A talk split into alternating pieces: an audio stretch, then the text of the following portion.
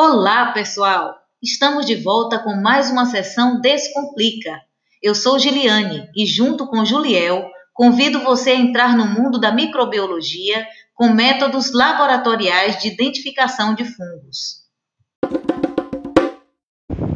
No podcast de hoje, iremos falar sobre a micose causada por leveduras do gênero Candida albicans, que são frequentemente encontradas como sapróbios, colonizando superfícies de certas membranas mucosas no ser humano, ou seja, estamos falando da candidíase, também conhecida como candidose.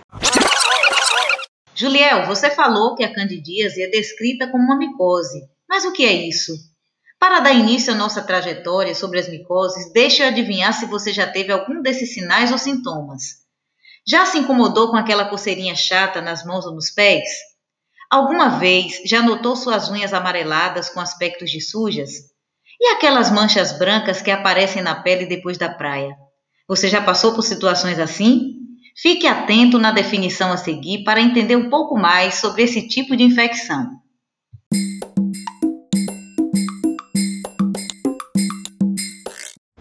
As micoses são infecções provocadas pelo crescimento excessivo de fungos, que vivem no ambiente e comprometem a proteção do organismo.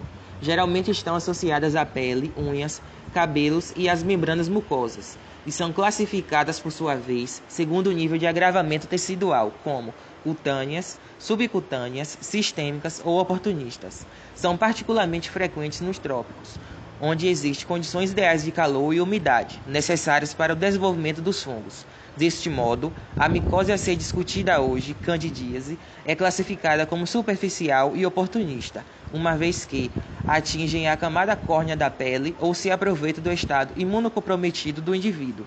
Além disso, a candidíase pode ser encontrada em várias partes do corpo, sendo mais frequente na mucosa vaginal, cavidade oral, trato gastrointestinal e urinário.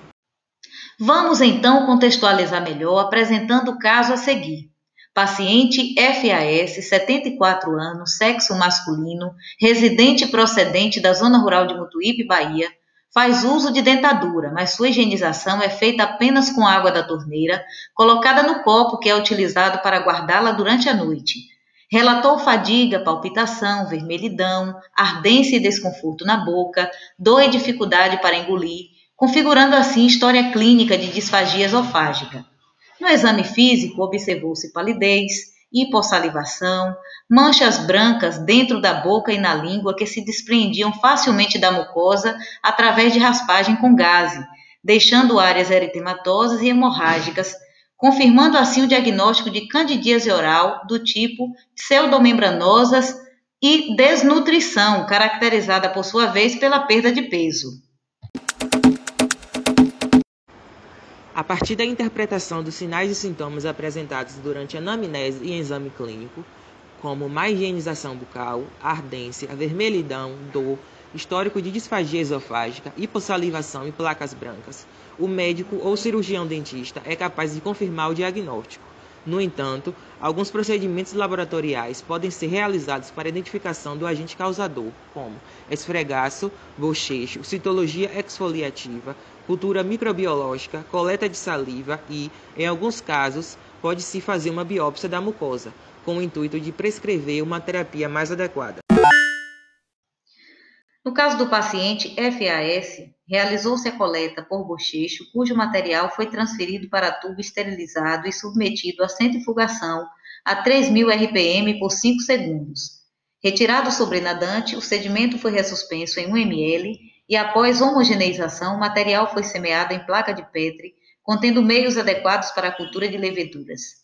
No exame direto, o material coletado por suave, umedecido em água esterilizada e friccionado sobre a superfície da cavidade oral, foi submetido à análise micológica direta à coloração de grã e a fresco com hidróxido de potássio, a 10% no sedimento ressuspenso do bochecho, observando a presença de leveduras e pseudoífas sugestivas de Cândida sp.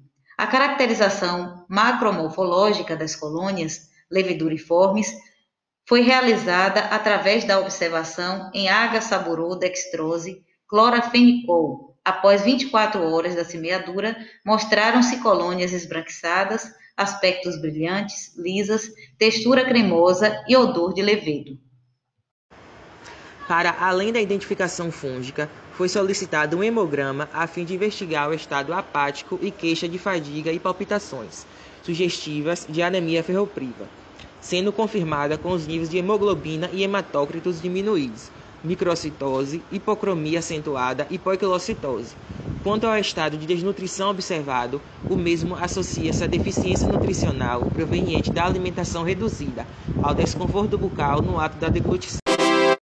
Considerando o agravamento da infecção, foi prescrito ao paciente o uso de fluconazol oral 200 mg por dia durante 7 a 14 dias, além de higiene oral meticulosa, incluindo a escovação adequada de todos os tecidos orais e de próteses dentárias das quais deve-se remover as superfícies irregulares existentes. Também deve ser feita a remoção noturna das próteses dentárias, que deverão ser embebidas durante 30 minutos, de preferência diariamente, ou ao menos duas vezes por semana, em vinagre branco, solução de hipoclorito a 0,1% ou gluconato de cloroexidina 2% de suspensão. Assim, finalizamos o nosso Descomplica de hoje e esperamos ter proporcionado melhor entendimento a respeito dos métodos laboratoriais de identificação de fungos. Nos encontramos na próxima sessão Descomplica. Um forte abraço virtual e até a próxima. Oh, thank you.